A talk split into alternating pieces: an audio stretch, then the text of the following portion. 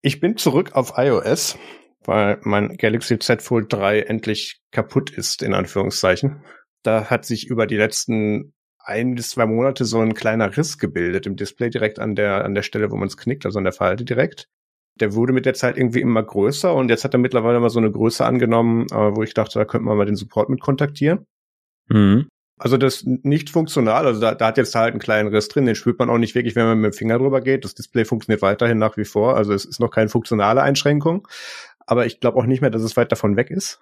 Deswegen ähm, äh, bemühte ich da dann mal den Samsung-Support und ähm, da haben die dann so eine komische Hotline, da habe ich dann angerufen, da haben sie mich dann direkt gestoppt, wo ich gesagt habe, ja, Galaxy Z Fold 3, uh, das ist ganz schwierig. Äh, mhm. Ja, ähm, da äh, müssen Sie bitte mal hier an diese kryptische E-Mail-Adresse bitte mal so ein paar Daten hinschicken von sich und dann meldet sich da jemand.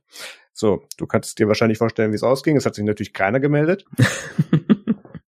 ja, heißt, dass ich jetzt mit meiner Versicherungspolice und Rechnung und so weiter unterm Arm dann, wenn ich nächste Woche wieder in Berlin bin für Nextcloud, äh, werde ich da mal in so einen Samsung Store äh, einfallen und werde mal gucken, was die damit anfangen.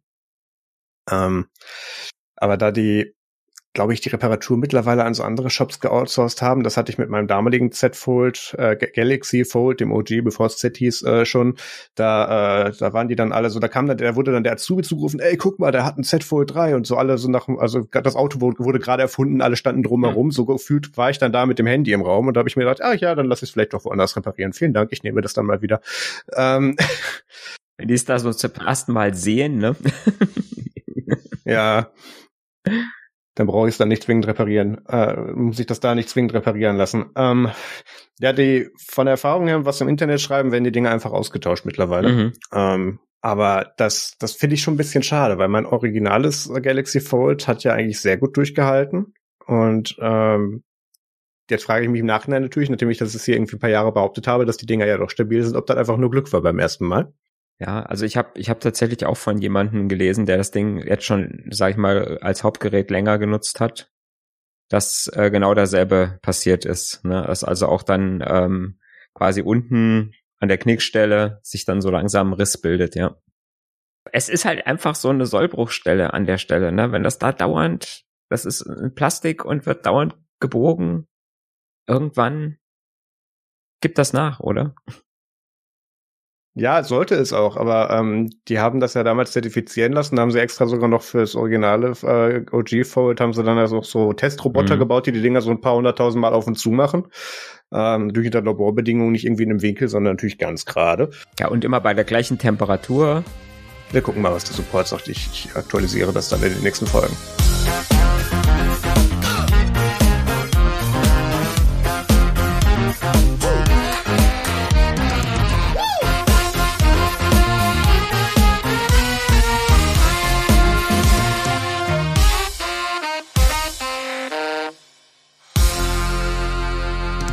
Hallo und herzlich willkommen zu Technik Technik Folge 157. Heute ist der 30. April 2022. Mein Name ist Maus Quabeck und mit dabei ist der Mario Hommel. Hallo. Hallo Mario. Äh, der aufmerksame Hörer wird festgestellt haben, dass das nicht Peter ist, weil Peter ist im Urlaub. Auch mal verdient, ne? Ja. ja, ja, ja, auf jeden Fall. Und äh, setzt diese Folge deswegen aus und deswegen freue ich mich umso mehr, dass der Mario mit dabei ist. Äh, Mario, möchtest du kurz Werbung für Bassum machen? Ja, natürlich. Ähm, zusammen mit dem Dirk Deimecke machen wir auch 14-tägig einen Podcast, äh, und zwar bassum.de. Und äh, da besprechen wir in jeder Folge ein neues äh, Buzzword, ähm, wo wir äh, versuchen, ein bisschen die Hintergründe aufzudecken und ähm, ja, und auch äh, selbst äh, so ein bisschen mal zu hinterfragen, ähm, was ist das überhaupt, was ist, was steht genau dahinter und ähm, ja, ist ähm, auf jeden Fall, äh, auf jeden Fall auch für uns immer mal wieder interessant, äh, wenn wir uns mal so richtig in die, in die Buzzwords reingraben. Wunderbar. Und wenn ich mich anstrenge, erscheint das, erscheint das Format auch zweiwöchentlich. Ja, ähm, die letzte Folge kam, glaube ich, tatsächlich, ja, so ungefähr. Ja, ja ähm, Dann, Mario, du warst, ich habe vorhin noch nachgeguckt, finde ich den Tab jetzt noch schnell genug. Genau, du warst zum letzten Mal zu Gast in Folge 137, da hieß das Ganze noch Nerdzoom. Mhm. In der Folge Podcast as a Service, da war der Dirk auch mit dabei. Ähm, gleiche Situation, Peter hatte wieder Urlaub. und ähm, wir haben uns intensiv darüber unterhalten, warum jetzt hier Exchange, Cloud äh, versus On-Premise, ähm, warum das das langsam den Komplexitätsstandard erreicht hat, wo man sagt, das möchte man jetzt nicht mehr lokal administrieren lassen. Ähm, aber das Ganze war tatsächlich, äh, wie ich feststelle, haben wir auf der Seite an der Stelle noch kein Datum. Ich klicke den YouTube-Link an und rede einfach weiter in der Zeit. Am mhm. 29.03.2021 aufgezeichnet. Okay. Das ist schon eine ganze Weile her. Du hast in der Zeit bestimmt Sachen gemacht und erlebt. Erzähl doch mal. ja, ähm, zum einen habe ich tatsächlich einen Job gewechselt. Äh, wenn, wenn, wenn wir jetzt wirklich ein Jahr zurückgehen. wir haben Zeit, fang an. ich habe mich jetzt eigentlich nur auf die letzten 14 Tage vorbereitet, aber ist auch in Ordnung, erzähl. Ja, ja, ja, ich bin äh, bin von äh, aus aus dem Bankgewerbe quasi in äh, in eine öffentliche Verwaltung gewechselt und ähm, kümmere mich jetzt seit ja jetzt gut einem Jahr äh, tatsächlich um ähm, die IT an Schulen und wir sind da äh, bei uns im Landkreis ganz gut dabei, äh, da auch mal eine entsprechende Infrastruktur aufzubauen, ähm, mit, mit der man dann auch äh, Digitalunterricht sinnvoll machen kann. Und ähm, ja, das äh, hat mich eigentlich so im letzten Jahr am meisten umgetrieben. Ist das dann so ein Kreisverband oder bist du jetzt irgendwie Ober-IT-Mufti für ganz Nordhessen für die Schulen oder wie läuft das? Das ist ein Landkreis. Also wir sind, ähm, also äh, die Schulen haben ja immer einen Schulträger, mhm. der ähm, entweder eine Stadt, eine Gemeinde ist oder dann halt ähm, ein Landkreis. Das ist von Bundesland zu Bundesland und auch von äh, je nachdem, wie groß die Stadt ist oder wie groß der Landkreis ist, ist das so ein bisschen unterschiedlich. Ähm, bei uns war es halt auch früher, also bei uns im Landkreis war es auch früher so, dass die Gemeinden und die Städte die Schulträger waren, aber ist dann irgendwann ist dann die Schulträgerschaft auf den auf den äh, Kreis, auf den Landkreis übergegangen. Und der ist dann jetzt auch mein Arbeitgeber, genau. Cool. Und die andere Hälfte des Jahres hast du zu Hause versucht, WLAN einzustellen. Das kenne ich irgendwoher. ja, ja, das war, das war äh, letzt, das ist das, was in den letzten 14 Tagen passiert ist, genau. Weil es mich ein bisschen genervt hat, ähm, äh, dass das WLAN nicht so doll war überall und ähm, ja, und jetzt habe ich viel rumprobiert und habe neue Hardware gekauft und habe mir zwei neue Repeater noch gekauft. Ähm, und es ist genauso schlecht wie vorher fast, aber, aber mit neuer Hardware. Jetzt das möchtest du sagen, welche Geräte? Ich, ich vermute eine Berliner Bude großflächig genutzt in Deutschland mit drei Buchstaben. Mit, äh, ja, ja, mit, äh, genau, mhm. mit ein deutsch, alter deutscher Vorname. okay, verstanden. ja, und ähm, ich habe äh, ich habe ähm, einen alten Repeater gehabt, der halt nur 2,4 Gigahertz äh, repeatert hat und jetzt äh, habe ich halt zwei Repeater, die auch 5 Gigahertz repeatern können. Jetzt habe ich bei mir das Problem, dass ich halt über vier Etagen muss und die Fritzbox ist ganz unten im Keller, also ähnlich wie bei dir jetzt, äh, zwei Etagen und so, ne? Und ähm, zwei Hausseiten, ne? Wo man sagt, okay, von einer Seite auf die andere ist auch schlecht. Und dann, dann hat man halt das Problem, wenn man dann einen Repeater auf die eine Hausseite und einen Repeater auf die andere Hausseite platziert, aber in derselben Etage, dann wissen die Handys immer nicht so richtig, wohin sie sich verbinden sollen ja, das Handover ist nicht immer, ist nicht immer so, ist nicht immer so toll. Ja. ja. Und was ich eigentlich auch erwartet hatte, was aber anscheinend nicht funktioniert, ist, dass die Repeater sich gegenseitig nochmal verstärken. Also so, ne, wenn der eine Repeater keine Verbindung zur Fritzbox hat, dass er dann quasi den anderen Repeater nimmt und dann quasi so ein so eine Kaskade baut, aber das scheint nicht zu funktionieren. Habe ich jedenfalls noch nicht hingekriegt bei Fritz. Ja, die machen ja schon den Mesh, aber irgendwie entscheiden die sich nicht, also quasi nicht gegenseitig äh, als als Mesh-Partner zu sehen, sondern immer nur die hm. die Fritzbox selbst. Das wäre so ein bisschen noch schön gewesen, aber vielleicht muss ich da noch irgendwie noch ein bisschen was anderes einstellen. Mal gucken. Äh, um die Kommentare vorwegzunehmen, Power over Ethernet hast du ausprobiert? Habe ich auch, äh, ist auch mit dem Einsatz. okay. Weil auf der einen Hausseite hatte ich überhaupt keine Chance, irgendwie eine Verbindung zu kriegen. Und mhm. da habe ich dann äh, einen, einen von den Repeatern dann auch äh, über LAN angeschlossen, also über PowerLAN angeschlossen, was ganz gut funktioniert, aber äh, da ist die Fritzbox auch so ein bisschen komisch. Also ähm, äh, wenn dann eine, einer mit, mit Funk kommt und einer mit Kabel, da ist dann, äh, da kommt der Smash auch manchmal ein bisschen durcheinander. dann was habe ich gemacht? Ich war letzte Woche in Berlin äh, bei Nextcloud, habe die Nextcloud 24 Keynote gefilmt, will jetzt auch gar nicht zu groß Werbung machen, wenn das hier rauskommt. Ähm, ich hoffe, das ist noch vor Montag Release-Trigger, also heißt, ich müsste morgen schneiden. Ähm, dann guckt doch mal am Dienstag auf dem YouTube-Kanal vorbei, irgendwie zur Mittagszeit und dann gibt's da den Livestream zu äh, unserer neuen Nextcloud-Version. Ich werde auch im Video zu sehen sein. Ähm, das haben wir letzte Woche alles ganz fleißig gefilmt und ich habe jetzt noch ein paar Nachtschichten vor mir, damit das auch alles dann hochglanz und hochgerätig dann verfügbar ist, wenn es da sein muss. ähm, also das Video, das Produkt nicht, das Produkt haben wir. Ähm, Genau, und da bin ich jetzt dann am Dienstag auch nochmal in Berlin, um dann von dort aus den Livestream zu machen. Und wir machen auch wieder ein kleines Live-QA im Anschluss mit Frank und Jos. Und äh, da, dazu muss ich dann vor Ort sein. Genau. Ja. Ähm, ansonsten bin ich auch wieder äh, tatsächlich diesen Monat eine ganze Menge unterwegs, ähm, beziehungsweise noch nächsten. Ich bin den Freitag, äh, ich genau, ich bin nächste Woche Freitag, hier 6., 7., 8. bin ich in Kopenhagen äh, zu Mitbesuch bei Canonical. Die haben da irgendwie einen Sprint wieder und ich, ich bin dann wieder ein bisschen mit Monika unterwegs und da gibt's dann ein Community-Dinner, da werde ich dann von berichten, mhm. wenn es da was Spannendes gibt. Ähm, und ich muss jetzt tatsächlich noch mal gucken. Ich weiß gar nicht, ob, ob hier Freenet Funk mittlerweile auch äh, Roaming kann, beziehungsweise ob ich in äh, doch Roaming haben sie, glaube ich, eingeführt mittlerweile. Ähm, damit ich dann tatsächlich auch das Signal habe. Aber gut, das da berichte ich dann, wenn Peter wieder da ist. Mhm. Gut. Dann Feedback und Hausmitteilungen. Ähm, eine kleine Durchsage als Hausmitteilung, ich muss es eigentlich gar nicht in die Kamera halten, ich bin hier noch so im Livestream-Modus, aber wir haben jetzt Aufkleber, ähm, wieder so Laptop-Aufkleber mit den äh, verschiedenen Coverarts für unsere Podcasts. Gerade ist das Technik, Technik und Basszoom. Ähm, die, ich, ich glaube, die sind irgendwie sechs mal sechs Zentimeter groß oder so müssten die sein, äh, für einen Laptop. Und wenn man die haben möchte, dann äh, schreibt, äh, dann schickt doch einfach einen frankierten Rückumschlag ähm, und eine kleine Notiz, was ihr haben möchtet, an die Nerds Media äh, Geschäftsadresse. Äh, die Adresse findet ihr in, in, in den jeweiligen Impressumsseiten auf unseren Formaten. Und ähm, dann kommt das da zeitnah bei euch an. Ähm, solange Vorrat reicht, äh, muss ich dazu sagen, aber wir haben eine ganze Menge, von daher glaube ich, dass der ein bisschen länger reicht. Und wenn noch Platz auf dem Laptop-Deckel ist. genau. Ja, gut, man kann ja auch, man kann ja auch tapezieren, ne? Also man ja. kann dann ja auch die alten Aufkleber, die schon so ein bisschen mehr so weißer Untergrund sind als, als bedrucktes, kann man dann ja auch überkleben. Ja. Äh, wie gesagt, einfach verkehrten Rückumschlag an die Adresse und dann geht das zu euch. Dann kommen wir zum Follow-up. Und ich, ich, ich ist ganz, unge ist ganz ungewohnt, dass ich das sagen muss. Normalerweise macht Peter das immer mit Echo. Ich weiß ja. noch nicht, was ich da im Edit mache, aber ich glaube, wir lassen das so. Man muss ja auch merken, dass der Peter nicht da ist. Das, das ist richtig, das ist richtig. Dann wird er die nächste Folge einfach durchgehend mit dem Echo und mit dem Hall einsprechen. Da hätte er auch gar kein Problem mit, nur ich dann im Edit.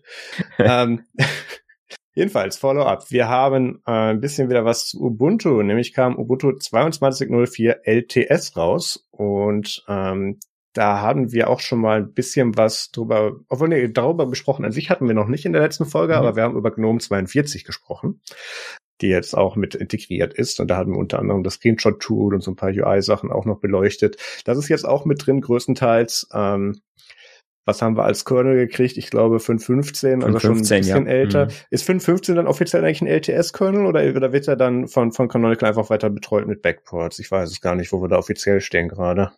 Das weiß ich tatsächlich auch nicht. Ich weiß nur, dass, im 5, dass es noch einen 5.17er hinten dran geben soll. Der ist aber dann, ja, genau, der hat aber dann keinen LTS-Support. Also ich glaube, der 5.15er genau, ist ja. tatsächlich der mit LTS. Das würde Sinn machen, ja. Und 5.17 ist dann äh, aus dem Hardware-Enablement-Stack wahrscheinlich. Mhm. Jedenfalls, es gibt eigentlich hier für ein LTS nicht so viele Neuerungen. Was, was dringend nötig war, ist auf jeden Fall das GNOME 42 Update. Da ist man dann jetzt auch, weil das, weil die Releases einigermaßen übereinander gefallen sind, äh, auf einem schönen aktuellen Stand, auf dem man auch mal eine ganze Weile bleiben kann, weil ähm, es gibt hier keine Major Version Upgrades in, in, äh, in LTS Releases von Ubuntu, die ja für fünf Jahre supported werden, ähm, sondern eben nur Miner und Backboards. Ähm, was haben wir noch mit drin? Äh, was, was ziemlich wichtig ist, was mir beim letzten Mal Probleme gemacht hat, als ich das ausprobiert habe. Wir haben endlich äh, auch unter Wayland Support für die proprietären Nvidia-Grafiktreiber. Mhm. Ähm, heißt, man muss dann nicht mehr das, die, die abgestandenen von Arno dazu mal verwenden, damit da irgendwo noch Bild rausfällt, sondern kann die richtigen nehmen. Das ist gut. Ähm, Gerade für ein LTS, was in den meisten Fällen dann längere Zeit bei einem Benutzer rumstehen sollte, ähm, ist das ein wichtiges Update, weil ähm, in dem Zeitraum hätte man dann auch gerne mal aktuellere Grafiktreiber. Ähm, was haben wir noch? Äh, wie genau? 5.17 wird mit, mit dem Hardware Enablement Kernel oder Hardware Enablement Stack nachgereicht, haben wir schon drüber gesprochen. Ähm, auch wenn, auch wenn Heise hier was von Firefix 98 schreibt, äh, kommt Firefox 98 tatsächlich raus, allerdings als Snap-Format, da reden wir gleich drüber, ähm, pre-installed außerdem Thunderbird 91 und äh, LibreOffice, ähm, so, soweit so unspektakulär, wie wir es gewohnt sind.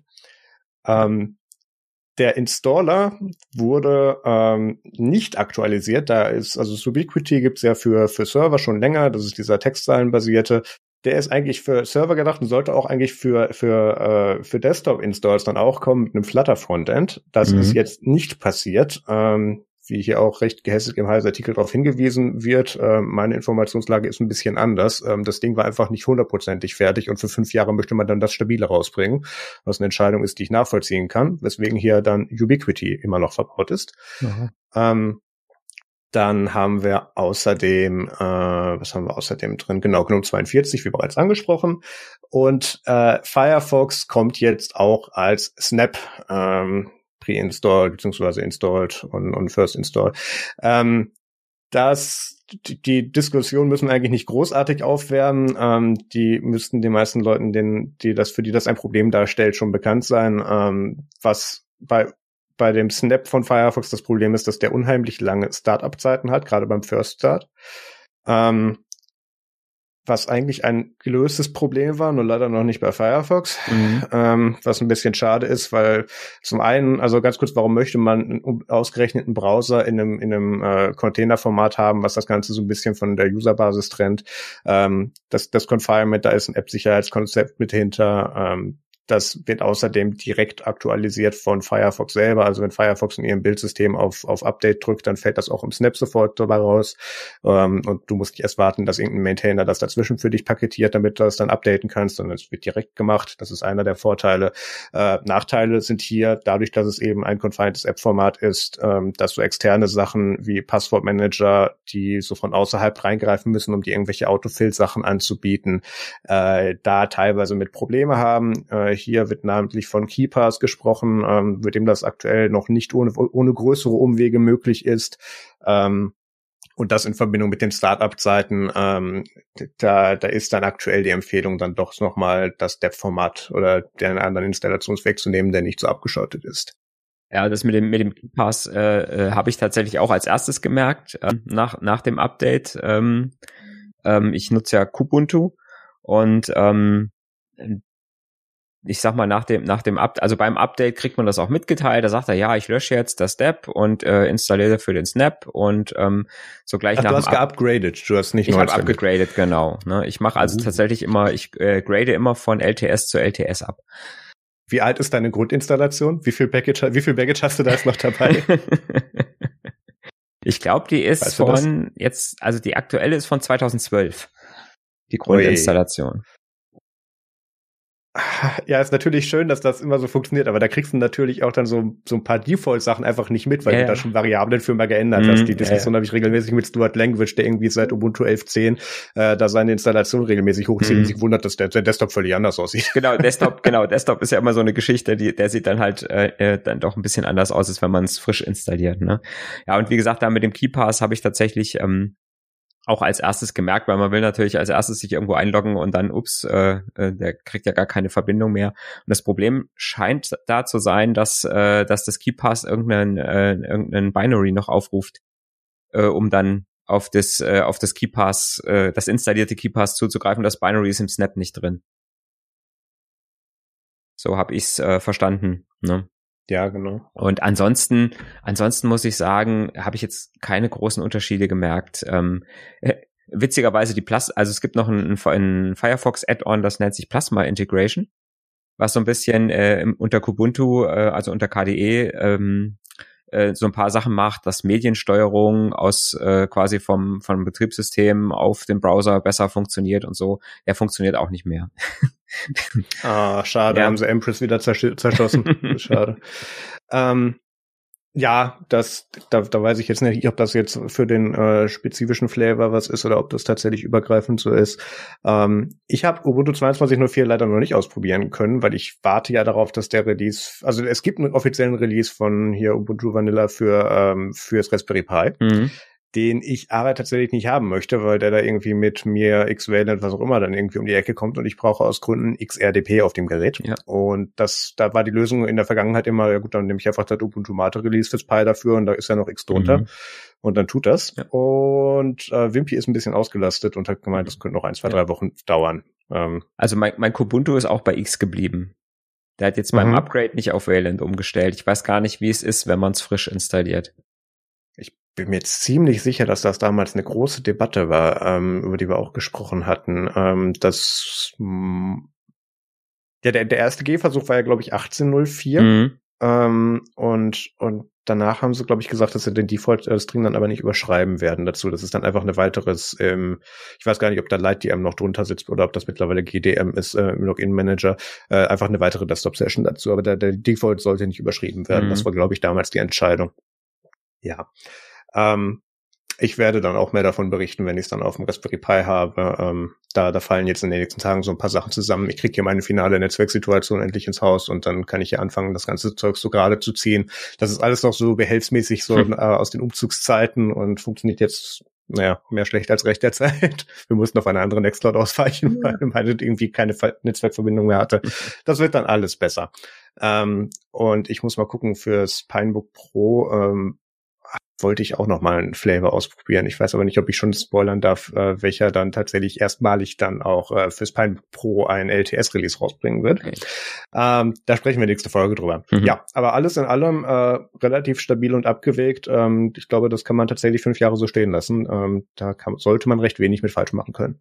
Ja, ich, ich, also ich warte tatsächlich immer noch äh, bei, bei, meinem, bei meinem richtig produktiven Rechner warte ich immer noch auf das erste Point Release, bevor ich das Upgrade mache.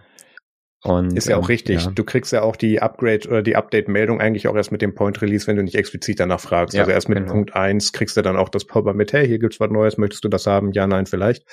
Und ähm, das kommt dann, wann kommen denn die Point Releases raus? Das sind meistens drei Monate nach Release. Ne? Ja, so drei, drei Monate meistens, ja. Ja, genau. Kleine Unterstory noch dazu. Ähm, zu dem Release gab es auch wieder, Canonical hat ja mittlerweile eher PR-Agentur im Griff, wenn es so um Desktop-Releases geht. Und äh, da gab es dann auch wieder äh, Keynotes mit Mark Shuttleworth und äh, es gab auch einen großen Livestream äh, mit Monika und Mark auch, wo sie irgendwie dann noch eine Schulklasse mit dabei hatten, wo sie darüber dann irgendwie gesprochen haben, wie sie das da im Unterricht einsetzen. Da waren ein paar schöne Sachen dabei, die verlinke ich nachher noch.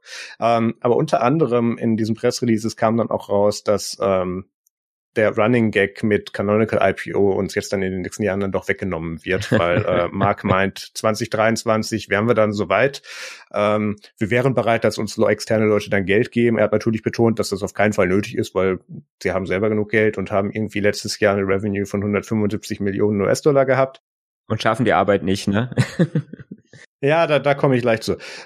Und mit den 175 Millionen US-Dollar sollte man auch sagen, dass die natürlich nicht alleine aus dem Desktop kommen, äh, eher im Gegenteil. Ähm, der Desktop ist zwar äh, selbstfinanzierend mittlerweile, aber natürlich die, die Cash-Cow dahinter ist der gesamte Cloud-Bereich, weswegen auch Ubuntu 22.04 ähm, mehr Support für die ARM-Plattform von AWS gekriegt hat und auch für Microsoft Azure ähm, optimierte Images jetzt wieder angeboten werden.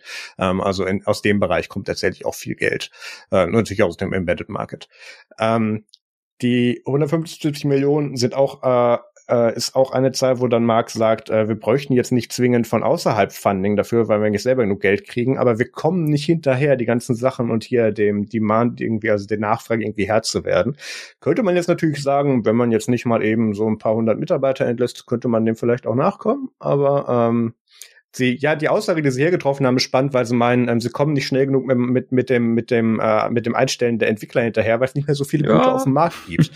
Erster Ansatz wäre vielleicht gewesen, die alten zu behalten. Aber gut, die arbeiten jetzt bei SUSE.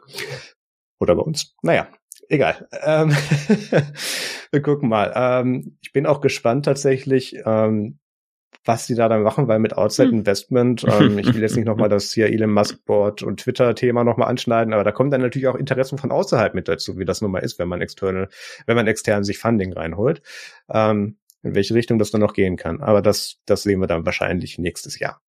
Ja.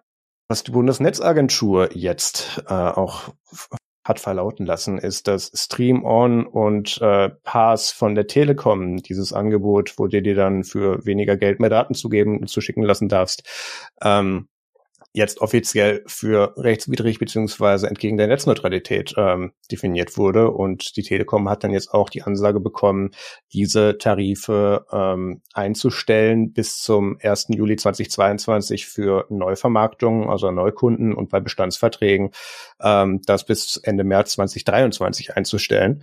Ähm, ich weiß nicht, ihr hattet gerade in Basso die Folge über Netzneutralität, deswegen kannst du, glaube ich, noch mal mhm. kurz zusammenfassen, was jetzt hier eigentlich das Problem ist. Mhm. Ja, also ähm, eigentlich, wie gesagt, gibt es die EU-Verordnung dazu ja schon seit September, äh, dass gesagt wurde, ähm, solche Sachen wie ähm, wie Stream On und so weiter dürfen nicht mehr äh, dürfen nicht mehr angeboten werden.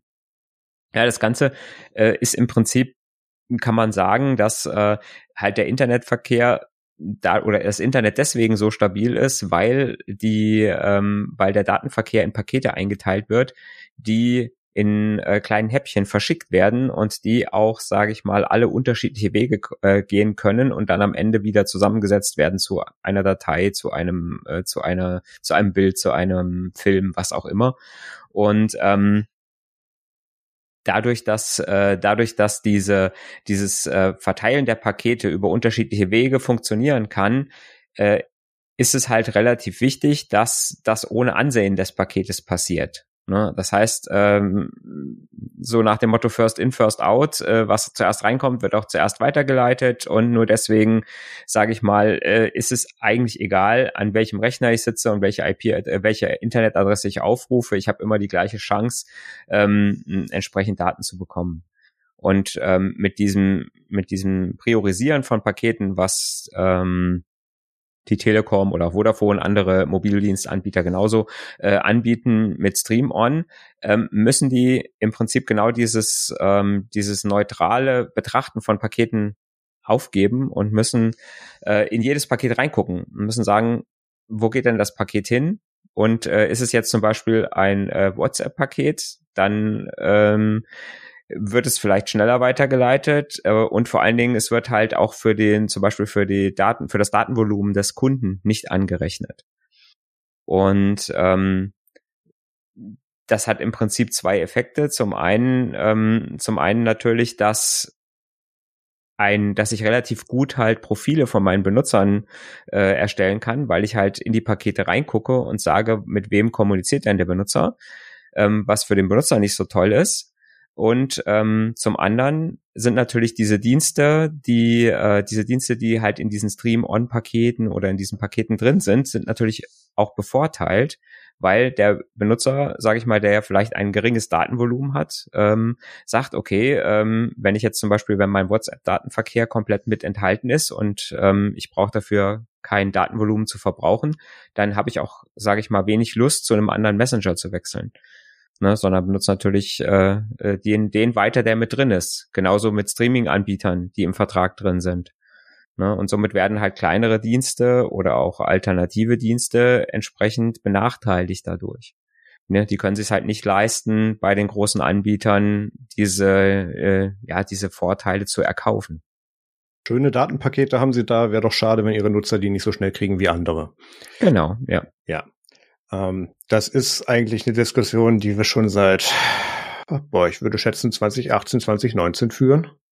Ja. Ähm, auch damals, äh, ich hoffe, ich krieg's richtig zusammen, ich glaube mit Thomas Lohninger auf einer Telekom äh, ähm, äh, hier Aufsichtsratskonferenz, der dann irgendwie sich über irgendwelche Activity oder äh, hier Action-Investoren dann Teile hat zuschicken zu, äh, schicken lassen, damit er dann dort auch sprechen darf und hat dann dafür versammelter Mannschaft dann auch ähm, äh, eine Rede dazu gehalten, warum das Ganze denn rechtswidrig wäre. Wenn ich dran denke, packe ich die ins Outro.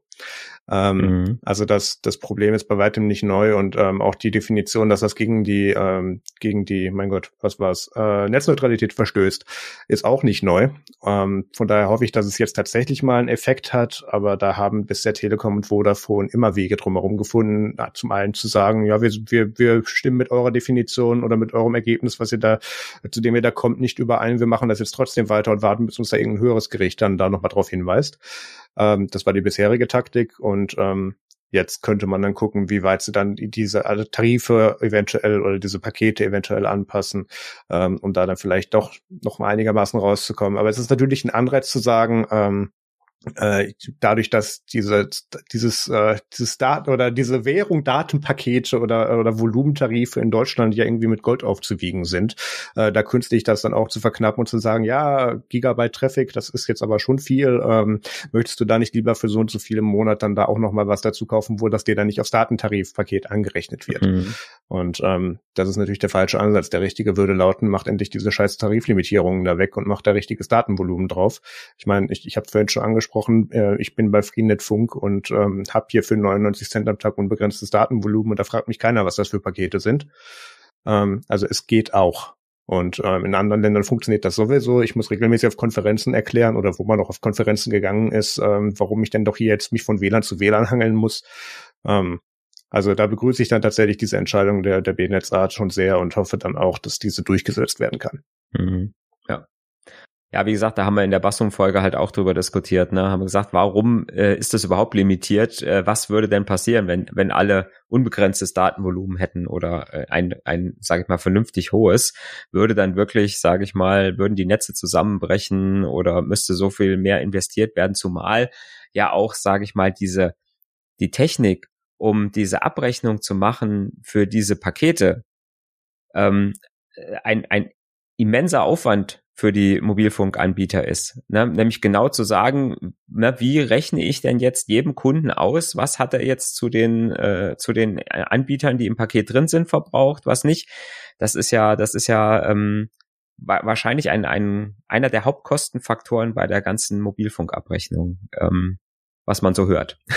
Internet ist ziemlich einfach, das abzurechnen ist teuer. Ja.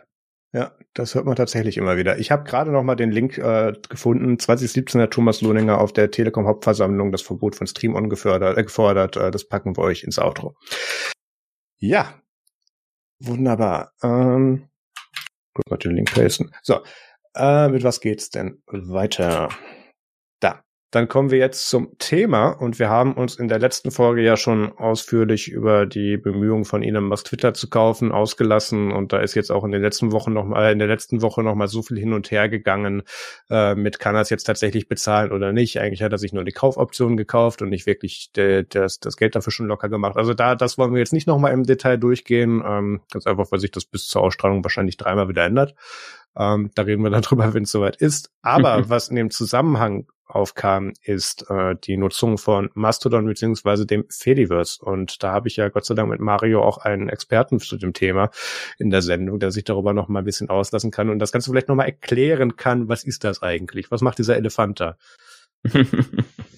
ja, ja, es war ganz schön was los, äh, äh, seit diese Ankündigung äh, von Musk kam ähm, und äh, das Fediverse ist quasi ein bisschen überrannt worden.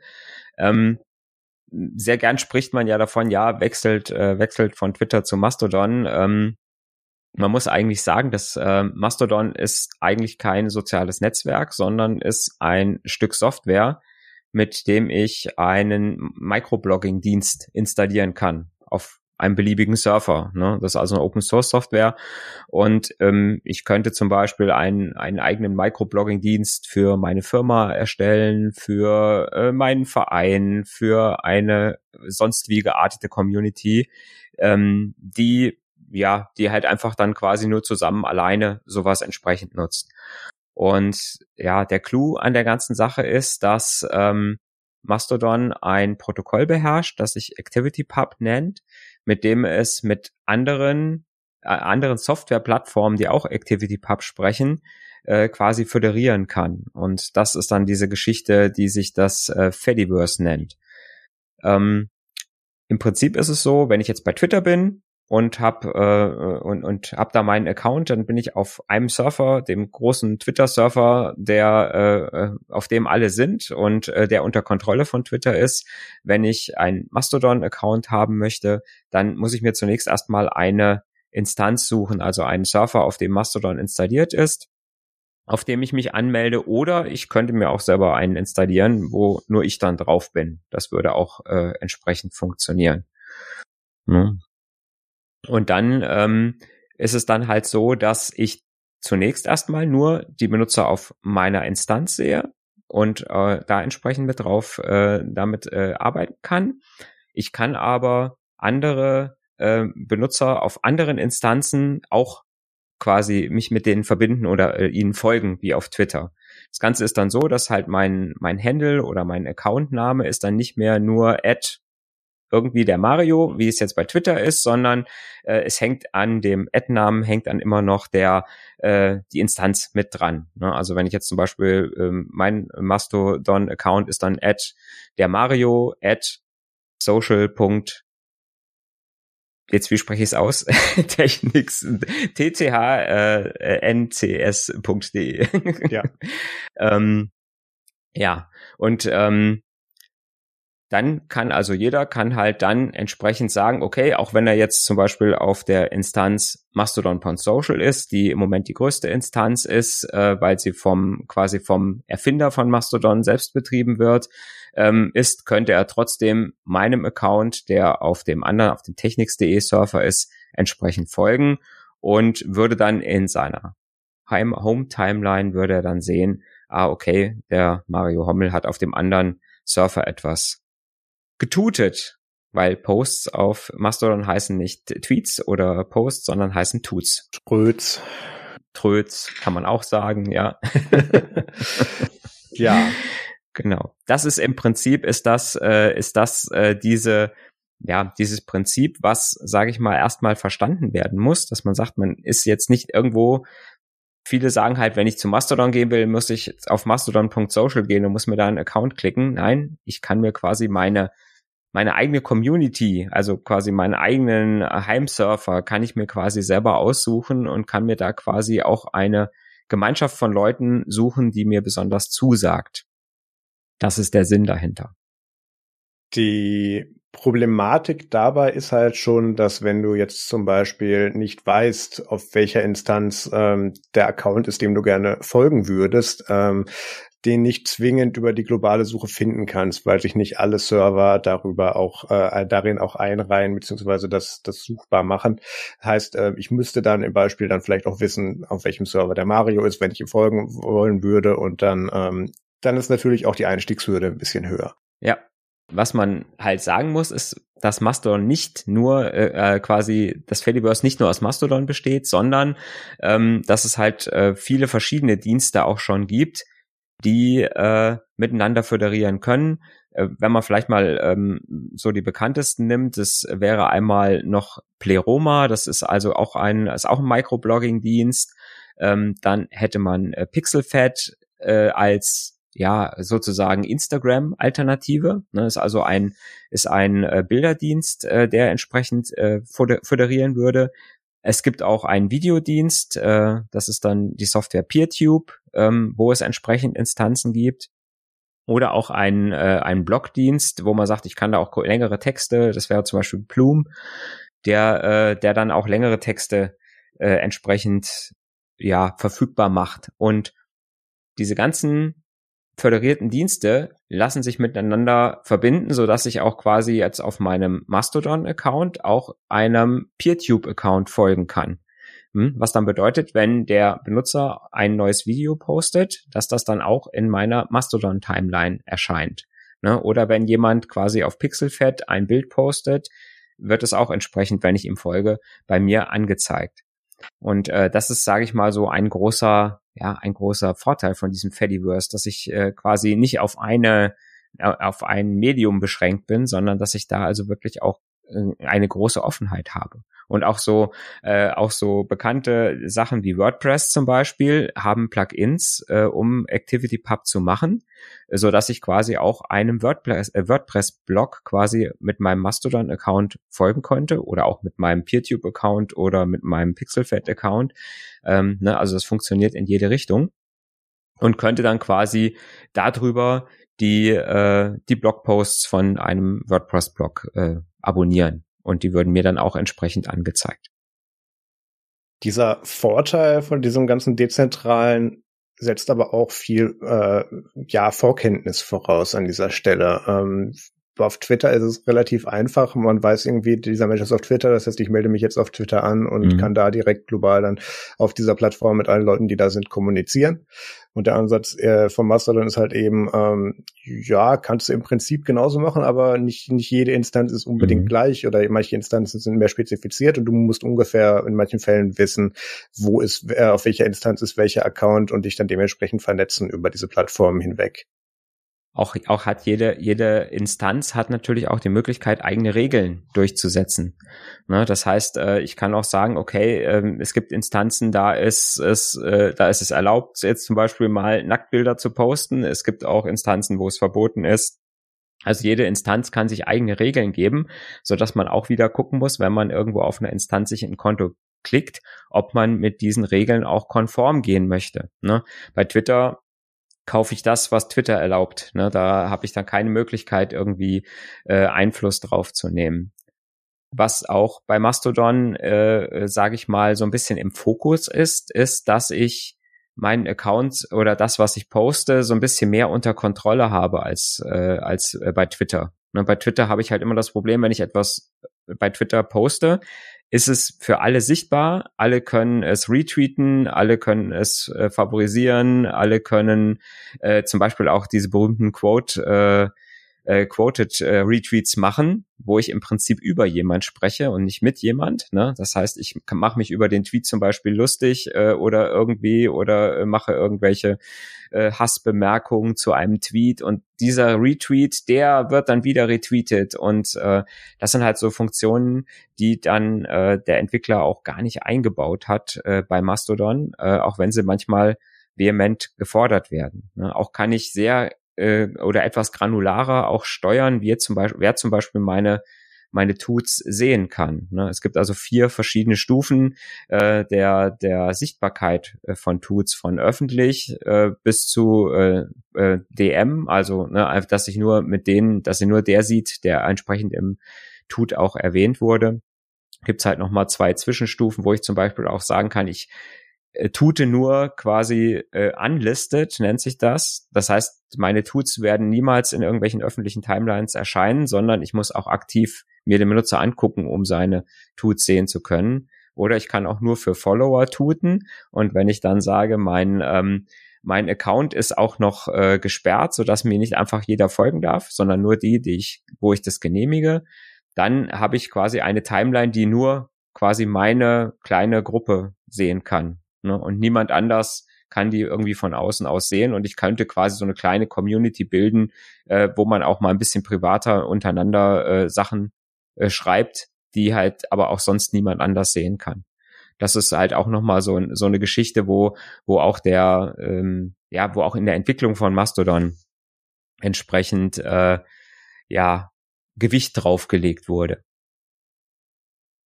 Das ist halt was, das verlief so von Anfang an schon etwas konträr zu der Art, wie ich Social Media im, im dem Beispiel Twitter tatsächlich nutze.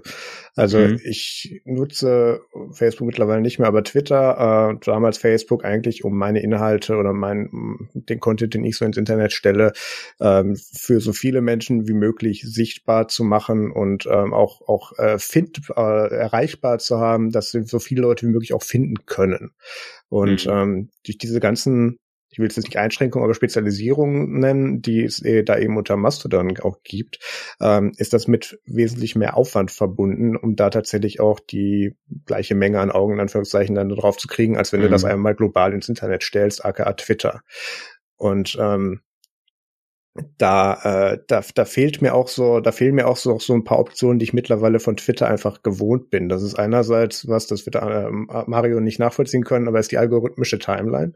Ähm, ich weiß, du bist ja ein Verfechter von der von der äh, chronologischen Timeline. Das heißt, du willst da nichts ja. irgendwie dynamisch reingespült kriegen, sondern du willst das einfach in der Reihenfolge, in der es andere Leute geschrieben haben, dann auch so abarbeiten können. Ähm, ich glaube, dir geht sogar noch einen Schritt weiter. Der nutzt Twitter über einen RSS-Reader. Das, das wäre mir schon wieder zu anstrengend bei den vielen Leuten, denen ich folge. Ähm, aber ich habe da dann auch solche Sachen ähm, bei Twitter, die ich bei Mastodon nicht habe, wie zum Beispiel, was liken Leute, denen ich folge oder ähm, ab und zu mal ähm, ein Tweet von einer Person, der ich nicht folge, wo dann eine Person, der ich folge, eine Antwort drauf geschrieben hat. Und ich sehe dann diesen mhm. Auszug der, der Konversation. Ähm, eben diese ganzen Sachen, die mir so in Anführungszeichen außerhalb meiner Bubble dann in meine Bubble reingespült krieg, äh, werden, die, die vermisse ich dann so ein bisschen auf Mastodon. Ähm, und da gehört natürlich auch das Quote-Tweeting dazu. Ähm, dann auch noch was, was mir jetzt als jemand, der seine Inhalte darüber verbreitet, fehlt, ist, ich kann schlichtweg meine Posts nicht bewerben. Ich, ich kann, ich kann jetzt nicht irgendwie Werbung schalten dafür. Das, das ist natürlich was, das möchten viele Leute wahrscheinlich auch sowieso nicht haben. Aber für mich wäre das halt, für mich ist das halt auch ein Feature, was ich da vermisse. Mhm. Und das, das macht das dann auch ganz etwas komplizierter. Also ich erinnere mich vor irgendwie, keine Ahnung, knapp zehn Jahren an eine Konversation mit jemand in meiner Ausbildung, ähm, der gemeint hat, wer braucht denn bitte Twitter? Das ist mir bis heute im Kopf geblieben, diese Aussage, weil da war ich, da habe ich damals, was habe ich denn damals da gemacht? Da habe ich meine Musik darüber promotet, wo ich noch aktiv mhm. Musiker und Studiomusiker ja. war. Und ähm, heutzutage ist das eigentlich äh, fast Standard, dass man einen Twitter-Account hat, auf dem man wenigstens mitliest, nicht zwingend interagiert. Es gibt viele Leute, die das einfach nur lesend verwenden und sich da gar nicht großartig dran beteiligen. Ich habe da letztens mal einen ähnlichen Tweet abgesetzt, wo ich irgendwie einen Hottake twittern wollte und dann gemeint habe, ja, will ich jetzt doch nicht, weil ich habe gar keine Lust auf die Antwort, auf die Antworten und so. Und hier ist ein Tweet ohne Aussage. Ähm, das, das nutzen auch andere Menschen so. Und mhm. ähm, da da richtet sich das, glaube ich, einfach an, an, an ein sehr unterschiedliches Zielpublikum, äh, Twitter und Mastodon. Ja. Und das deswegen jetzt als irgendwie Twitter-Alternative dann äh, zu bewerben, finde ich an dieser Stelle fast schon falsch. Mhm.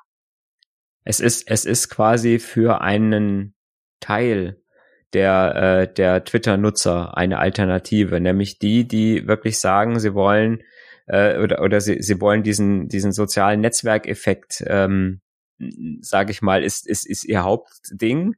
Und vielleicht auch welche, die sagen, ähm, ja, ich möchte mich schon auch mit vielen Leuten vernetzen, aber ich möchte dieses Risiko dieser, dieser äh, Hasspostings oder dieser Angriffe, die ich auf Twitter, denen ich auf Twitter potenziell immer ausgesetzt bin, wenn ich irgendwas, sage ich mal, nicht ganz äh, konform ist. Ich meine, solange ich Katzenbilder twittere, passiert mir nichts ne? Oder solange ich irgendwelche äh, so nicht kontroversen Sachen vertrete und witzige äh, und, und Witzchen poste, passiert mir normalerweise nichts. Ne? Aber sobald ich natürlich ein bisschen tiefgreifendere Dinge oder vielleicht auch Sachen, die nicht allen passen, äh, poste, bin ich immer, sage ich mal so, der ganzen Twitter-Meute ausgeliefert. Und das kriegen viele, denke ich mal, äh, äh, haben da echt Probleme, glaube ich, auch da ähm, dem auch psychisch äh, da auch immer standzuhalten.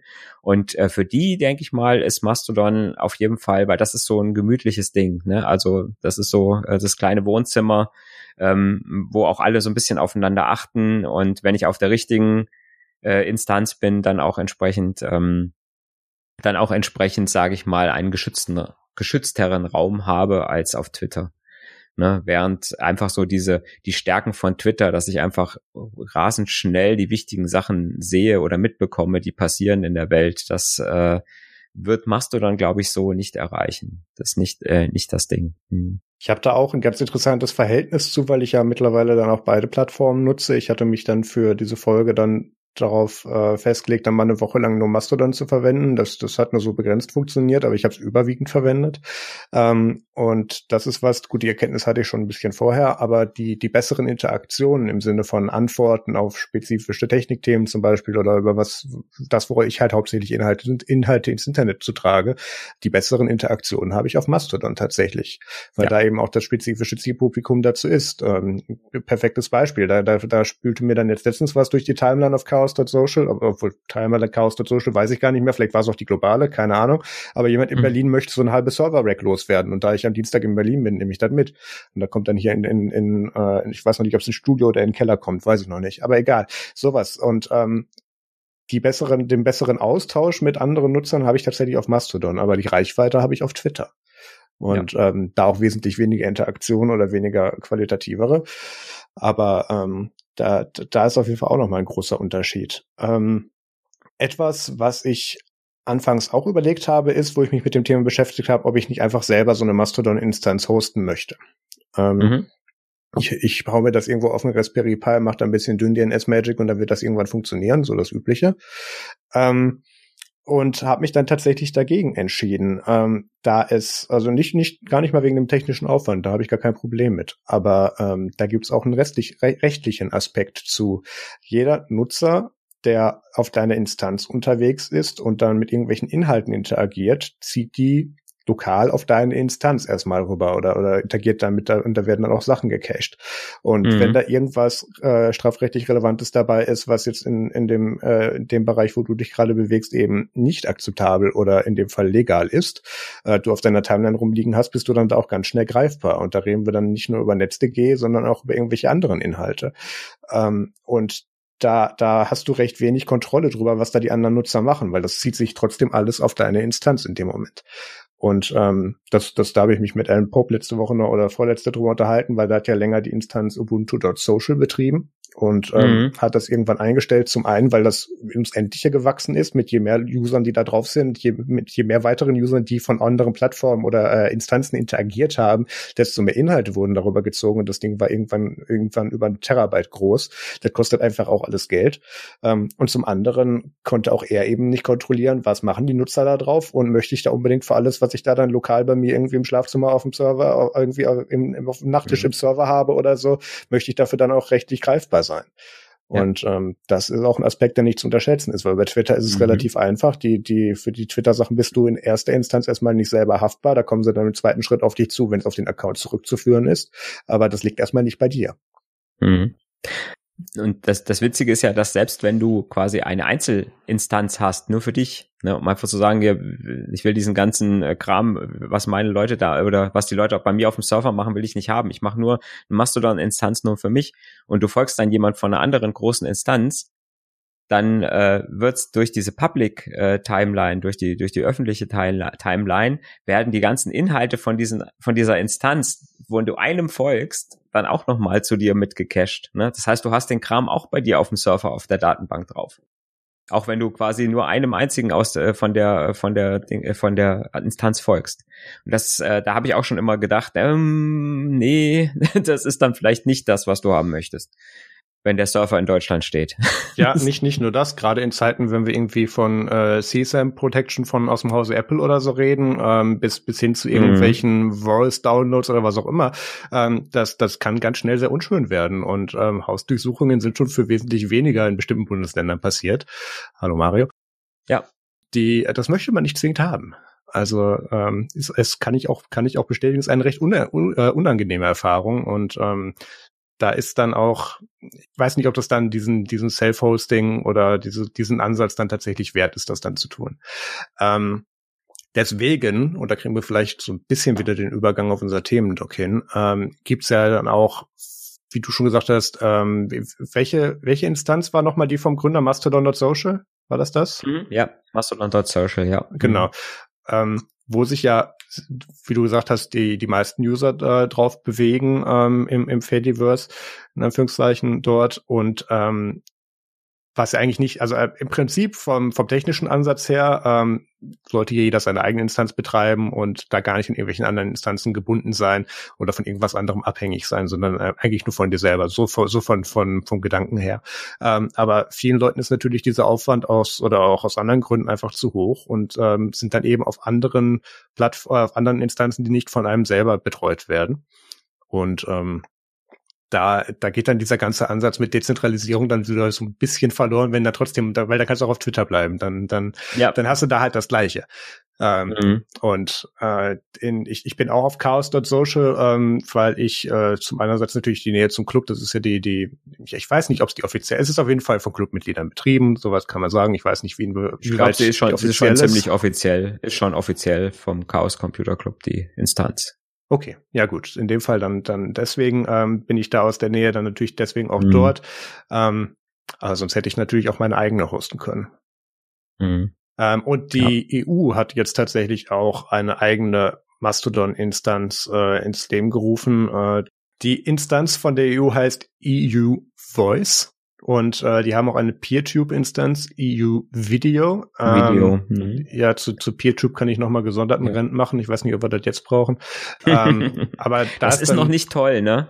ich naja, bin ja nicht, so der, der Videomacher, aber. und, und triggert mich trotzdem. Ja, okay, dann machen wir es jetzt. ähm, Nein, PeerTube äh, im, im Ansatz mit Peer-to-Peer -Peer natürlich und ähm, auch etwas Dezentralisierung dahinter logischerweise im Ansatz ist natürlich eine gute Idee.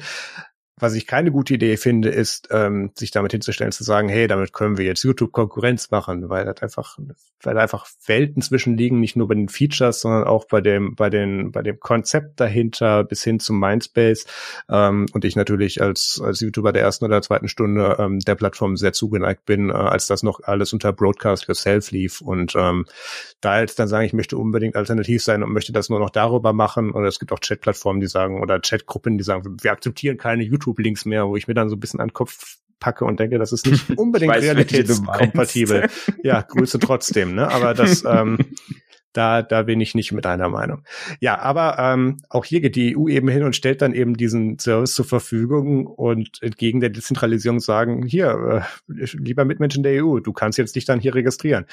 Nicht ganz im Sinne der Anforderung, und mhm. ähm, ja, ja gut, es sind es sind äh, es oder sind, ist das nur für äh, Abgeordnete? Zwei, vom Datenschutzbeauftragten, ja. ne? sind das zwei Instanzen. Ja. ja. Genau, ähm, das, da geht es auch darüber, äh, darum, natürlich zu erörtern, ist, ähm, wie genau kann man das jetzt datenschutzkonform eben auch betreiben, innerhalb und außerhalb der EU und äh, welche Anforderungen kann man da so stellen. Mhm. Weil das natürlich ein Ansatz war mit der Dezentralisierung, ähm, der jetzt nicht zwingend von Anfang an so verfolgt wurde, für den es nicht unbedingt auch eine Rechtsprechung bisher gibt. Mhm. Und nicht in allen Bereichen.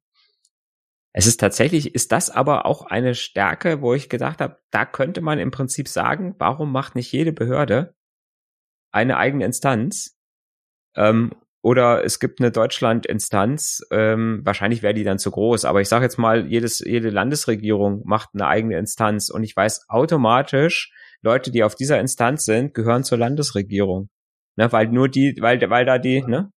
Sowas, ne, über die Verifizierung, dass ich einfach sagen kann, ich kann sicher sein, dass ich da mit Leuten spreche. Auch Firmen können das, äh, könnten das für sich nutzen, können sagen, es gibt jede, eine große Firma macht eine eigene Instanz auf und weiß, okay, auf dieser Instanz redet ihr wirklich mit Leuten der Firma. Ja, oder anders. Leute, die von dieser Instanz antworten und diesen String, also in meinem Fall wäre das der marius.quabeck.nextlot.com oder marius.nerdsum.media, mhm. ähm, da weiß man ja genau, das ist der von da. Und ja. ähm, da müssen dann auch nicht zwingend sich Leute darauf registrieren können, aber die wissen dann, wenn ich unter diesem Account antwortet, das bin ich. Ähm, also die Verlängerung der Verifizierung. Unter dem Ansatz finde ich es tatsächlich cool. Da habe ich auch damals überlegt, ähm, ob ich dann eben nerdsum.media, ähm, ist, davon geht ja aktuell unsere Webseite drunter, ähm, ob ich da dann auch eine Mastodon-Instanz so aufsetze, ganz einfach mhm. so zur, oder da vielleicht dann auch unsere Sendungen mit eigenen Accounts drauf mache, so einfach so als Aushängeschild mit ist offiziell von uns und da. Ähm, da verstehe ich das wiederum. Aber hier dann zu ja. sagen, hier, wir machen jetzt hier die Tür und ihr könnt alle reinkommen, oh, ist nicht ganz im Sinne der Anforderung. Aber zeigt natürlich auch wieder, wie sehr die Leute das gewohnt sind oder wie sehr eigentlich der, ja, ich sag's trotzdem, wie eigentlich der, der, der Standard dahinter eigentlich ist, dass man das zentralisiert betreibt. Und der Mainstream-kompatiblere äh, Ansatz ist eigentlich ja. ist. Willst du noch ein bisschen was zu Apps erzählen, Mario? Weil das mhm. muss man ja nicht alles im Browser verwenden. Mhm. Das stimmt. Äh, das Browser, das Browser äh, ähm, Frontend ist gut, funktioniert auch mobil eigentlich sehr gut, aber natürlich gibt's auch Apps. Ähm, Twitter war früher eigentlich ja eigentlich so gut, weil man, äh, weil es eine offene API hatte und man quasi alles über Twitter äh, verappen konnte, sozusagen. Ja. Ähm, nach, äh, bis sie das dann irgendwie alles dicht gemacht haben und nichts mehr so richtig funktioniert hat. Aber ähm, Mastodon hat halt eine hat eine äh, vollständige API, wo man äh, entsprechend drauf programmieren kann, so dass also jeder äh, beliebig äh, eine eine App installieren kann, äh, entwickeln kann. Und ähm, es gibt eine ganze Reihe äh, guter Apps, die man empfehlen kann. Also wenn man äh, auf dem iOS-Bereich ist, gibt es eine offizielle App auch äh, von vom Mastodon-Entwickler. Ähm, die heißt, glaube ich, tatsächlich Mastodon. Ähm, ja. Und ähm, und es gibt aber auch zum Beispiel eine, die sehr oft verwendet wird. Das ist äh, Tut Ausrufezeichen. Die ist äh, kostenpflichtig, äh, aber ähm, hat noch ein paar Vorteile. Auf Android gibt's ähm, ja gewohnheitsmäßig noch ein paar mehr äh, Apps, die man nehmen kann. Auch da gibt's inzwischen seit kurzem eine offizielle App. Ähm, es gibt äh, Tusky, das von sehr vielen genutzt wird, was sehr gut äh, funktioniert. Ähm, ich habe eine Zeit lang noch Subway Tutor benutzt, äh, das hat auch gut funktioniert. Ähm, es gibt aber ganz, ganz, ganz, ganz viele, weil halt äh, die Möglichkeit halt besteht, durch die API halt relativ einfach eigene Apps zu benutzen. Ein Problem von der öffentlichen App, äh, von der offiziellen App unter sowohl unter iOS als auch unter Android ist, dass äh, es da keine äh, öffentliche und keine lokale Zeitleiste gibt, die man aufrufen kann. Also man hat quasi in der App nur die Möglichkeit, ähm, seine eigene Timeline, also mit den Leuten, denen man folgt, äh, anzuzeigen. Und man kann auch nur eine, einen Account äh, in der App benutzen. Sodass Leute, die halt vielleicht auf drei, vier Instanzen äh, für, ähm, einen Account haben, äh, die App nicht so gut verwenden können. Da zeigt sich leider auch so ein bisschen ein kleines Problem von Mastodon, ähm, was immer wieder mal auftaucht. Ähm, sehr viele Leute haben auch auf GitHub da schon Issues zugeschrieben, dass sie das gerne anders hätten. Ähm, aber tatsächlich äh, kommt es vor, dass der, dass der Entwickler, der Hauptentwickler von Mastodon da so manchmal so ein bisschen so den den frühen äh, Linus Torwald raushängen lässt und sagt, äh, nur was ich gut finde, äh, kommt auch in meine Apps rein und in meine Anwendung rein. Ja, das, das ist halt, äh, ist halt, sage ich mal, wenn man sagt, man will von Twitter als zentralem Ansatz weg, äh, so nach dem Motto, ich will nicht unbedingt da von Twitter ausgeliefert sein, wenn die irgendwas ändern, ähm, hat man natürlich, wenn man jetzt auf so eine App wechselt, wo ein ein Entwickler, sage ich mal, die Hauptarbeit macht und sage ich mal auch so, sage ich mal so die letzte Entscheidungsgewalt hat, ähm, hat man natürlich dann auch äh, äh, eventuell ein Problem. Aber da gibt's im Fediverse halt einfach auch noch mehr ähm, Ansätze. Man kann natürlich auch den Source Code äh, äh, forken, kann eigen, was eigenes draus machen. Es gibt äh, Ansätze in, äh, in Node.js. Äh, Miski ist im Moment äh, so ein bisschen angesagt, äh, wo, wo die Leute auch immer wieder im Moment sich mal eine Instanz aufsetzen und das ausprobieren, wo auch wieder andere Entwickler mit dran beteiligt sind. Man ist einfach ein bisschen flexibler. Äh, ja, äh, auch wenn auch wenn da so ein, sage ich mal, etwas zentraler Entwickler die Hand drauf hat auf Mastodon. XKCD hier einfügen. Ja, wir brauchen noch einen Fork. Genau. Ja, ja ähm, das, da, da sagst du was mit den Apps tatsächlich, dass die gar nicht die globale Timeline haben, ist mir zum Beispiel gar nicht aufgefallen, ähm, weil mhm durch diesen, durch diese Spezialisierung, also nee, andersrum. Selbst wenn wir die Analogie zu Twitter nehmen, selbst da kriegst du ja nicht ungefiltert alles, was da weltweit auf der Plattform passiert, reingespült in die ja. Timeline. Das wäre mhm. schrecklich. Da, kommt, da kommt's ja nicht hinterher. Ähm, der, der Twitch-Chat wäre ja ein Scheiß dagegen, so wie das dort durchrauschen müsste. ähm, aber was ich dann bei der globalen Timeline habe, das kriege ich immer wieder mit, wenn ich das versehentlich auf dem Desktop benutze. Also, by the way, wer das Twitter-Design aus dem Jahr 2008 vermisst, wir haben es noch.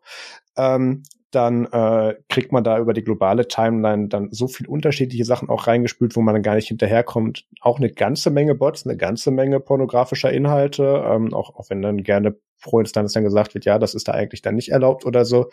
Ähm, da, äh, da gibt, kriegt man, da findet man das dann wieder. Ähm, da geht das Ganze dann aber auch so ein bisschen verloren. Da, da ist wahrscheinlich auch diese, diese Not draus entstanden, das dann zu spezialisieren, zu sagen, ja, wir, wir teilen das jetzt nach Instanzen auf oder da, da bilden sich jetzt Instanzen um gewisse Interessensgebiete drumherum, mhm. ganz einfach, um diesen, um diese ganze Masse auch irgendwie kontrollierbar zu halten, um oder präsentabel zu halten. So kontrollierbar ja nicht. Mhm. Ähm, und da gab's eben jetzt dann durch diese ganze Twitter-Affäre um Elon Musk herum dann auch so viel Ansturm auf die verschiedensten Instanzen, dass wir ganz viel und Probleme mit Load Balancing tatsächlich hatten. Also einerseits bei Chaos Social habe ich mit der Maintainerin kurz dann auch drüber geschrieben, ähm, die dann aber auch gesagt hat, ähm, weil es haben sich da dann natürlich auch ganz viele Nachfragen gegeben mit, hey, können wir da irgendwo noch, eine, noch einen Euro einwerfen, so zu, für die Serverkosten? Und sie meinte dann, nee, nee, ist, ist alles in Ordnung. Ähm, wenn wir mal Geld brauchen, melden wir uns dazu nochmal. Ähm, aber äh, da habe ich, ich habe irgendwie die Woche, keine Ahnung, 10, 12 Invites verteilt, zum Beispiel für Chaos.social. Mhm. Wenn ihr einen braucht, dann ja. schreibt mir auf Twitter oder unter äh, Podcast, nee, Domian äh, techniktechnik.de, so rum. Das, ja. Irgendwann kann ich diese Adresse. Mhm. Ja. Ach ja. Ja, das, das Problem ist tatsächlich, dass äh, auch dieser ähm, auch dieser Worker von Mastodon, äh, der sich Sidekick nennt, der quasi die der quasi die wenn ich was tute, an alle Instanzen verteilt, die mein Surfer kennt, meine Instanz kennt. Der ist anscheinend auch relativ, äh, der macht relativ oder ist relativ klein dimensioniert. Also gibt's wenig, wenig, ähm, parallele Prozesse, die da äh, im Standard konfiguriert sind. Und das haben wohl mehrere kleinere und auch mittlere Instanzen und äh, auch ganz große Instanzen gemerkt, dass sie da nachsteuern mussten, äh, weil da quasi dann quasi sich so unendlich viele äh, ähm, Prozesse gestaut haben, die einfach nicht so schnell raus und abgearbeitet werden konnten. Da haben also viele Instanzen und auch Mastodon.social hat, äh, hat ziemlich Probleme gekriegt, äh, zum Beispiel auch bei Medien-Uploads. Ne? Also wenn man Bilder posten wollte, das war äh, auch äh, teilweise gar nicht möglich oder auch nur sehr langsam, ja. Stimmt, das hatte ich auf Chaos Social auch die Tage. Ähm, mhm. Ja, das, das klingt alles nicht so optimal skalierbar. Das, da ist tatsächlich jetzt dann auch noch, äh, noch ein bisschen Verbesserung äh, ja, nötig, aber durch den Ansturm dadurch ähm, passiert da jetzt ja vielleicht noch auch was. Vielleicht lässt sich der Entwickler ja so ein bisschen erweichen, wenn jetzt noch mehr Leute nachfragen, obwohl so wie du ihn beschreibst, wahrscheinlich nicht. Ja. Ähm, Zumindest die lokale Zeitleiste, die sollte, die sollte schon mit drin sein, weil das ist eigentlich so ein, ein Ding, äh, wo man eigentlich sagt, ja, wenn ich mir so eine Community ausgesucht habe und ich will nicht jedem davon, von den vielleicht 500 Leuten, die auf der Instanz sind, folgen. Ähm, aber ich möchte gerne wissen, was hier, weil, weil das halt äh, einfach so eine Gruppe mit einem einheitlichen Thema ist, mit einem einheitlichen Konsens irgendwie, dann ist so die lokale Zeitleiste eigentlich so das, wo man sagt, ja, der, kann man noch eher folgen als der globalen. Ne? Weil die globale, die, da, da kann man eigentlich, wie du schon sagst, ne, also da, da gehen so viele äh, Posts innerhalb von Sekunden durch. Äh, eigentlich kann man die nicht äh, gescheit angucken und lesen. Aber die Lokale mit so einer Instanz, wo 1000, 2000 Leute drauf sind, das geht dann schon. Ne? Ja. Ähm, Mario, erzähl uns doch noch kurz was über Crossposting und dann können wir, glaube ich, das Thema auch abschließen. Mhm. Ja. Ja, Crossposting wird natürlich nicht so gern gesehen auf Mastodon, ne? weil ähm, wenn ich äh, durch irgendwelche automatischen Tools, äh, die es gibt, äh, meine Tweets äh, rüber zu Mastodon ähm, schicke, dann habe ich zum einen natürlich ähm, den Nachteil, dass äh, oder, oder die meisten Leute, die das so machen, die äh, gehen niemals in Mastodon rein und in, interagieren auch nicht mit den Leuten. Ne? Das heißt, wenn ich so ein, selbst wenn ich den Crosspost von Twitter zu Mastodon geschickt habe und jemand antwortet in Mastodon drauf, kriegt er halt keine Rückantwort oder keine Rückmeldung und so weiter. Das wird natürlich äh, nicht so gern gesehen. Und dann äh, passiert es halt auch manchmal, dass ähm, dass beim Crossposten halt so Sachen wie Retweets, äh, die sehen dann natürlich auch nicht so toll aus, äh, dann irgendwelche Twitter-Inhalte dann nach Mastodon äh, ge gespiegelt werden, die die Leute da auch nicht so gerne haben. Wo man auch natürlich so ein bisschen aufpassen muss, ist, manche Leute möchten auch nicht, dass Sachen, die sie gepostet haben, unbedingt bei Twitter erscheinen. Ähm, ne, wenn ich also jetzt zum Beispiel sage, alle Antworten oder alle Retweets, die ich mache, werden auch andersrum von Mastodon zu Twitter äh, cross-postet. Äh, da, äh, das mögen auch manche Leute natürlich nicht, wenn dann ihre Sachen da einfach so äh, auf die böse äh, Birdside äh, gespiegelt werden. Von daher ähm, sage ich mal, was man ganz gut machen kann, ist, dass man sagt, die öffentlichen äh, Tools, die man macht, die äh, tut, äh, die lässt man rüber zu Twitter ähm, spiegeln und äh, um einfach zu vermeiden, dass man da Sachen doppelt posten muss. Ähm, so, so, so mache ich es im Moment. Also ich poste meistens bei Mastodon und dann kommt es dann auch äh, paar Sekunden später auch bei Twitter an. Dann brauche ich das nicht doppelt zu machen. Und äh, alles, was Antworten sind oder was, was ich bei, nur bei Twitter poste, das kommt halt nicht zu Mastodon rüber. Also da sollte man auch so ein bisschen gucken, äh, dass man da niemanden offendet. Manchmal sind natürlich auch so Diskussionen, ach, Heute, heute war zum Beispiel, ob man den Follow Friday machen darf auf Mastodon oder ob das dann nicht gewünscht ist. Wo man dann auch manchmal denkt, ja, meine Güte. Muss man für alles sich irgendwie äh, echauffieren oder eine Regel schaffen? Hatten wir das nicht alles schon mal, genau. Ja, ja retrötet uns. Äh, Mario findet ihr auf äh, social.tchncs.de. Äh, .de, Technics, glaube ich, soll es heißen. Genau. Und mich findet man auf marius.chaos.social. Jo, äh, vielen lieben Dank, Mario, für diesen Ausflug ins Fediverse. Das war doch mal sehr interessant. Und dann würde ich sagen, kommen wir zum MFG Musikfilm Game Tip. Ohne Hall und Schall. Ja, es ist, das ist so ungewohnt. Ich, ich kann das alles gar ja, nicht mehr. Peter, komm aus dem zurück. Wir brauchen dich für Soundboard. Ja. ja. Ja, soll ich anfangen? Ja, bitte. Ja. Also ich habe ähm, eine Serie geschaut, beziehungsweise schaue sie noch, und zwar ähm, auf Disney Plus Moon Knight ist äh, eine äh, Marvel Comic Adaption ähm, die auch in so einem ja blöden wöchentlichen Rhythmus erscheint, wo man nur jede Woche eine Folge sehen kann. Mhm. ähm, und äh, ist ist so mal was ganz anderes. Also ähm, ein ganz interessanter äh, Charakter da ähm, Es geht viel um ägyptische Mythologie, äh, ist ganz interessant. Äh, meine Tochter, die da, äh, sage ich mal, fachlich etwas bewandert ist, äh, regt sich jedes Mal auf, wenn die falschen Götter die falschen Dinge tun oder für das Falsche zuständig sind. Oh. Aber ähm, ja, es ist, äh, ist äh, schon ein bisschen anders, äh, als man so von so einer Marvel äh, Superhelden-Serie kennt, äh, sollte man mal reinschauen. Also äh, am Anfang war ich ein bisschen, also es, es dauert so ein bisschen, bis man reinkommt, aber ähm, wenn man das so ein bisschen mag, äh, kann man sich mal drauf einlassen. Cool. Ja, wie gesagt, es ist, ist auch nur sechs Folgen, die, die Staffel, und wir sind, fünf sind schon draußen, also man braucht dann nur noch bis Mittwoch warten und kann sie komplett gucken. Dann hätte man alle sechs Folgen der ersten Staffel raus. Ja, und das zweite ist, äh, wie immer, äh, im Frühjahr, ich gucke auch manchmal äh, noch ein bisschen äh, lineares Fernsehen. Ähm, auf Vox hat die neue Staffel Sing Mein Song angefangen. Diesmal wieder aus Südafrika. Das heißt, die Grille ist wieder dabei. Es zirpt wieder während der Lieder. Und ähm, ja, ich finde das Format einfach total schön, auch wenn es manchmal äh, ein bisschen pathetisch und ein bisschen zu viel Harmonie und äh, alles Mögliche ist. Aber äh, ich finde es einfach schön, einfach da so die die Musiker so einfach unter sich äh, miteinander interagieren zu sehen, ohne irgendwelchen Wettbewerbscharakter oder sonst irgendwas, sondern einfach nur, wie sie sich gegenseitig mal Lieder vorsingen. Mir macht das Spaß. Ich mag das. Ja, ist ja gut, wenn wenigstens einer noch lineares Fernsehen schaut. ja, einer muss das noch machen. ist ne? richtig. ja, ich habe äh, in der letzten Folge schon gesagt, dass ich House of Cards wieder angefangen habe. Da bin ich mittlerweile mit fertig. Ähm, die letzte Staffel musste ja ohne Kevin Spacey produziert werden und äh, da hat dann Robin Wright die, die Hauptrolle dann übernommen, als oder die einzige Hauptrolle. Ähm, da habe ich mich dann wieder erinnert, dass ich die letzte Staffel gar nicht so gut fand. Ähm, nicht unbedingt, weil Roman Writer schlecht drin gewesen wäre, im Gegenteil, sondern weil sie die Story ähm, sehr verkürzen mussten. Also da gab es dann auch noch mal, die ist ja von knapp zehn Jahre alt, die Serie mittlerweile, gab es dann mhm. auch noch mal ähm, dann Interviews mit, mit dem Cast und mit den Producern und was da eigentlich alles geplant war. Und das mussten sie dann leider sehr zusammenstampfen. Und das, deswegen ist das Ende oder das Finale so ein bisschen, ja, so ein bisschen holprig.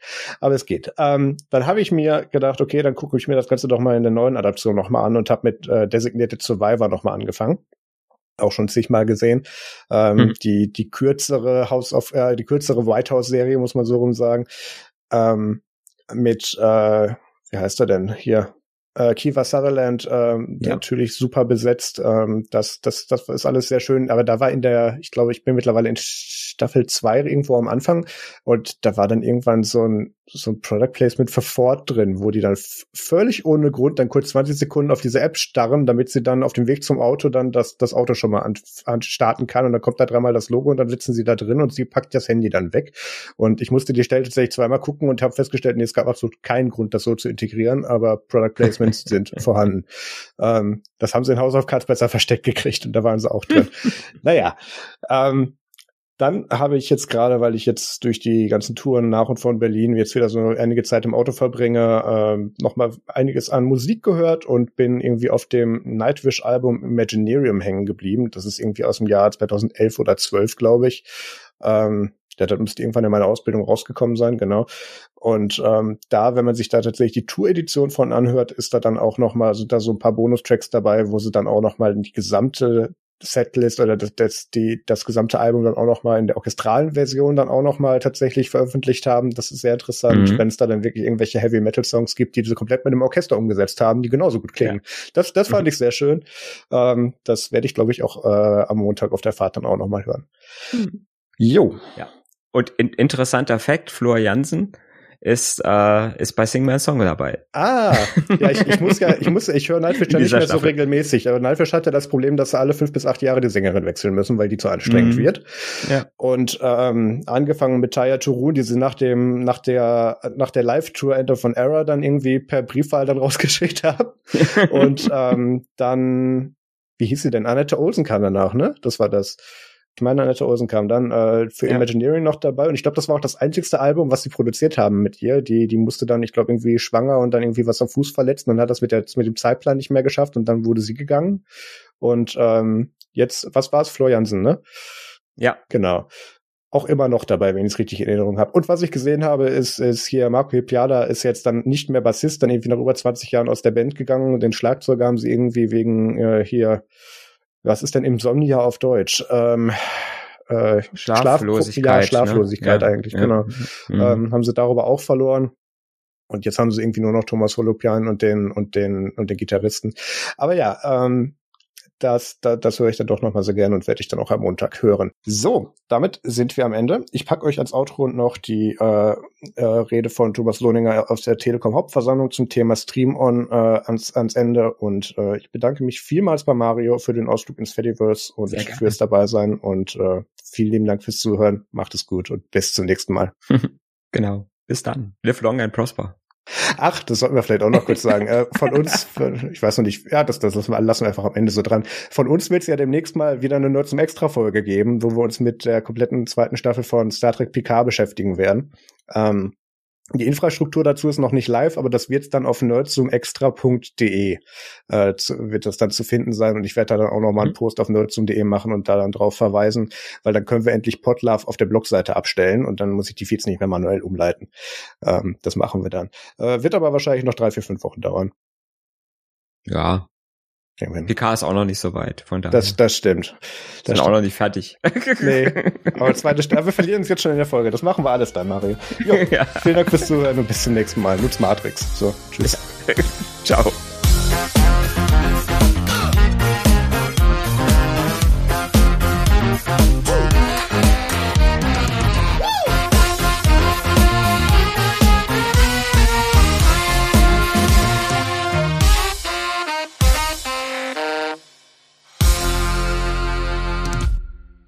Vielen herzlichen Dank. Meine Damen und Herren, mein Name ist Thomas Lohninger und ich bin von der Nichtregierungsorganisation Epicenter Works und vertrete heute hier 270.000 Aktien des Dachverbands kritischer Aktionärinnen und Aktionäre. Ich fühle mich seit meiner frühesten Kindheit im Internet zu Hause. Trotzdem ist das heute hier die erste Hauptversammlung eines Telekom-Konzerns, auf der ich bin. Zur Vorbereitung habe ich mir sehr viele Vorträge von Telekom-Vorständen aus den vergangenen Jahren angeschaut und dabei wurden immer sehr viele Produkte vorgestellt. Meist waren es Neuentwicklungen dieses Konzerns. Und jedes Mal wurde die Zukunft der Digitalisierung durch diese Produkte versprochen. Liebe Aktionärinnen und Aktionäre, bitte fragen Sie sich, wie viele dieser Produkte dieses Versprechen eingehalten haben wie viele dieser Produkte letztlich wirklich erfolgreich darin waren, die Zukunft zu gestalten. Deshalb erlauben Sie mir bitte heute einen kritischen Blick auf die heute vorgestellte Zukunft des Stream-On-Tarifs der Deutschen Telekom zu werfen. Am Beginn des Internetzeitalters stand der Versuch einiger Telekom-Konzerne sogenannte Walled Gardens zu errichten. Damit sind abgegrenzte Bereiche des Internets gemeint, in denen die Telekom-Unternehmen selbst die Spielregeln und Inhalte diktieren konnten. Man erinnert sich vielleicht noch an AOL oder CompuServe aus dieser Zeit. All diese Konzepte von Walled Gardens, von abgeschlossenen Insellösungen, sind gescheitert. Sie existieren heute nicht mehr und dies aus gutem Grund. Der große Durchbruch des Internets hingegen und somit auch ein großer Teil der Nachfrage nach Internetzugangsprodukten der Deutschen Telekom äh, wurde durch das offene, uneingeschränkte Internet geschaffen. Die Daten der letzten 25 Jahre sind eindeutig. Das offene Internet ist diesen Gardens deutlich überlegen, weil seine Offenheit für alle neuen Angeboten die diversifizierte Nachfrage der Konsumenten viel besser bedienen kann als eingeschränkte Zugangsprodukte wie Stream On. Stream On schränkt die Wahlfreiheit der Kunden und den freien Wettbewerb zwischen Inhalteanbietern ein. Das werde ich Ihnen gleich verdeutlichen und mit einigen Beispielen belegen. Die Deutsche Telekom ist gerade dabei, die Fehler der Vergangenheit zu wiederholen. Die Deutsche Telekom investiert gerade in die Vergangenheit. Um zu verstehen, warum Stream On den offenen Internet unterlegen ist und warum es für den Geschäftserfolg der Deutschen Telekom die falsche Entscheidung ist, muss man zuallererst verstehen, wie Innovation im Internet funktioniert. Das Internet ist eine globale Plattform, die sich gegenüber allen Anbietern und allen Erfindungen neutral verhält. Anders als im Fernsehen muss man im Internet mit dem Netzbetreiber, dessen Kunden man erreichen will, keinen Vertrag abschließen um vom Empfänger zum Sender zu werden. Anders als im Telefonnetz gibt es keine zentrale Vermittlungsstelle, die über den Preis einzelner Verbindungen entscheidet.